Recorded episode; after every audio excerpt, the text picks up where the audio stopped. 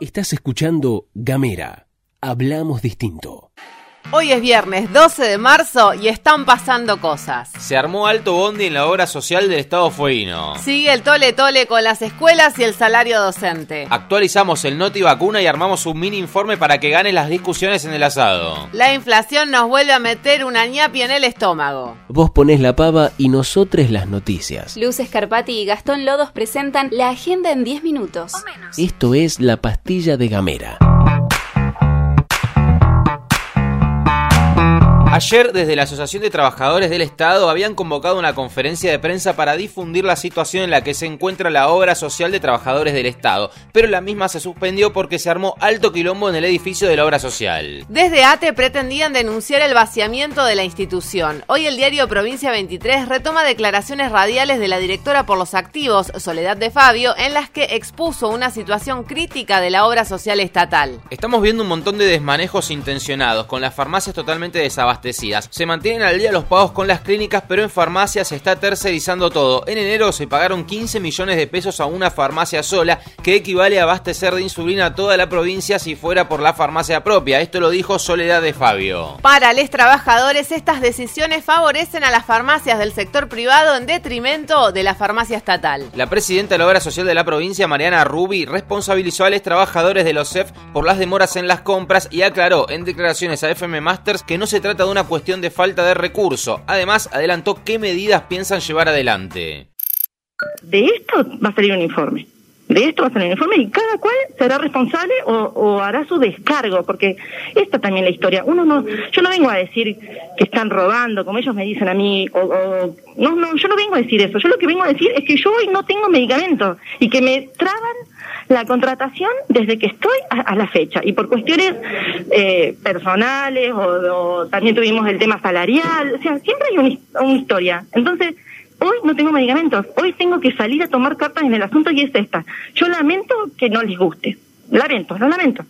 Pero es así. Hoy tengo en el medio el afiliado y lamentablemente va a ser así. Ruby remarcó que tiene reclamos de tratamientos urgentes, pero no logra que los trabajadores lleven adelante los trámites. Cambiamos de tema y hablamos de la educación. Por un lado, desde el gobierno provincial anunciaron una nueva propuesta salarial para el sector docente que consiste en un aumento escalonado de 55% al básico. El incremento impacta sobre el ítem antigüedad y en las jubilaciones. Además, mantiene el adicional jerárquico y prevé la reapertura de la mesa de negociación en mayo. Desde el SUTEF convocaron un congreso provincial para la semana próxima con el objetivo de resolver si aceptan o rechazan la propuesta. Según el INDEC, en lo que va del 2021, la inflación acumulada en la Patagonia es de 8,1%. El incremento del 55% supera el acumulado del índice inflacionario. Sin embargo, Horacio Catena, referente de la entidad gremial docente, explicó a través de un video difundido por las redes sociales del sindicato dónde se ubica el salario de los trabajadores de la educación.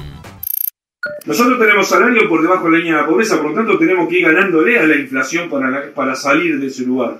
Entonces este dato que parece un dato anecdótico, incluso depende de quién lo dice, tiene una connotación, hay que ah, le estamos ganando la inflación. No, nosotros estos puntos que le ganamos a la inflación es para ir poniendo el salario en mejora para sacar el salario de la pobreza, porque si bien decimos es una propuesta en el sentido de lo que nosotros buscamos, no dejamos de reconocer que digamos que necesitamos sacar los salarios del nivel de pobreza eh, estructural que hay. Por otro lado, vamos a hablar de los diferentes problemas que se presentaron en los edificios escolares y que dificultaron el correcto inicio de clases presenciales en la provincia. Los legisladores del bloque por el Partido Verde habían pedido que se convoque a la ministra de Educación, Analía Cubino, para que dé algunas explicaciones sobre el tema. La ministra mandó un informe al presidente de la Comisión Legislativa, Emanuel Trentino. Cubino, por su parte, habló sobre el tema en declaraciones a Radio Nacional Ushuaia y afirmó que las clases pudieron arrancar en la mayoría de las instituciones educativas y que eso no generó impacto en el sistema de salud por el momento. Además, expresó que en algunos establecimientos educativos pasaron cosas raras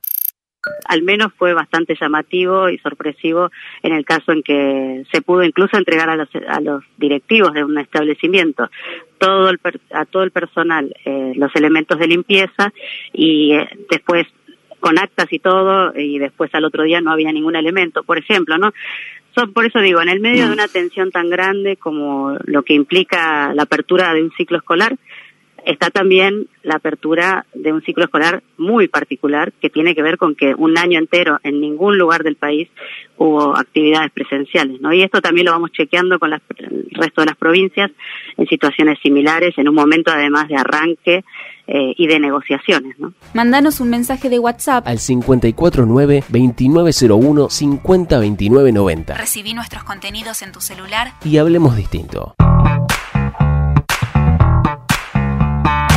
Después de algunos días en los que no se supo mucho del tema, vamos a abrir un nuevo episodio del Noti Vacuna a raíz de la confirmación de que la semana que viene va a llegar a la República Argentina 3 millones de dosis de la vacuna Sinopharm producida en China. De esta forma, las 3 millones de dosis se van a sumar a una primera tanda de un millón que había llegado vía Ezeiza en la última semana de febrero y que desde la semana pasada comenzó a ser distribuida a las diferentes provincias. Lo que hay que decir respecto a la vacuna Sinopharm es que la prioridad la tiene el personal docente, ya que se dio inicio a las clases presenciales en el país y la vacuna china cuenta con la recomendación por parte de la Comisión Nacional de Inmunizaciones para vacunar a las personas de entre 18 y 59 años con condiciones de riesgo. A nivel general, hasta el momento Argentina recibió poco más de 4 millones de vacunas, entre la Sputnik de Rusia, la Covishield de la India y la Sinopharm de China. Ya fueron aplicadas casi 2 millones 100 mil dosis y se repartieron en total a las provincias 3 millones 418 mil 965 dosis. En Tierra del Fuego, el número total de vacunas que llegaron es de casi 14.000 y ya se aplicaron casi 8.000. Además, te contamos que el Gobierno Nacional prorrogó la emergencia sanitaria hasta el 31 de diciembre de este año. El nuevo decreto determinó como zonas afectadas por la pandemia de COVID-19 a todos los países del mundo y como zonas afectadas de mayor riesgo a aquellas que tienen circulación comunitaria de nuevas variables de COVID-19. Además, facultó a los Ministerios de Salud y Desarrollo Productivo la potestad de fijar precios máximos y adoptar las medidas necesarias para prevenir el desabastecimiento de todos los insumos que sean considerados críticos. Por otra parte, sigue adelante la medida de que las personas consideradas como casos sospechosos deberán permanecer aisladas durante 14 días, así como los contactos estrechos, las personas que lleguen desde el exterior y obviamente los casos positivos. Hace unos días te habíamos contado que se estaba analizando qué hacer con la entrada y salida de la gente desde el exterior, sobre todo de los países que tienen la nueva cepa que viene picantona. En este sentido, aún no se tomó ninguna medida restrictiva, pero sí quienes arriben del exterior deberán brindar información sobre su itinerario, declarar su domicilio en el país y someterse a un examen de salud para determinar el potencial riesgo de contagio. También deberán contar con un test PCR negativo hecho no más de 72 horas previas al embarque. Además, en relación a esto último, el Ministerio de Salud tiene la potestad para recomendar la suspensión o reducción de frecuencias de transporte internacional de pasajeros,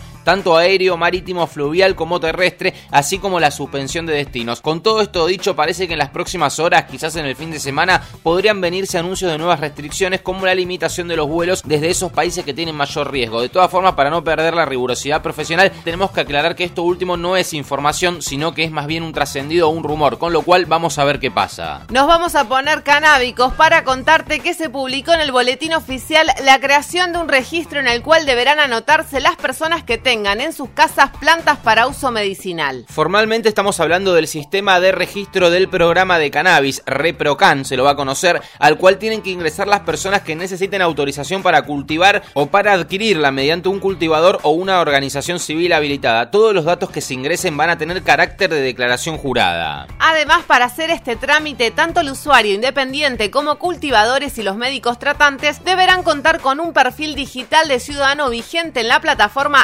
argentina.gov.ar. Vamos con la última porque antes te mencionábamos la inflación patagónica y que el INDEC publicó el índice de precios de febrero de este año. El número a nivel nacional se ubicó en un 3,6% y en los primeros dos meses del año la inflación acumulada es del 7,8%. A nivel interanual, la inflación llegó a 40,7% en relación a febrero de 2020 y si bien es cierto que la suba de 3,6% implica una leve desaceleración frente a la marca de 4% de diciembre y de enero, hay que decir que en Argentina si comprábamos algo con 100 pesos en febrero del año pasado, en febrero de este año para comprar exactamente el mismo producto necesitamos 140 pesos. Y de esta manera nos vamos, nos despedimos, te deseamos un excelente, excelentísimo fin de semana. Hasta la próxima.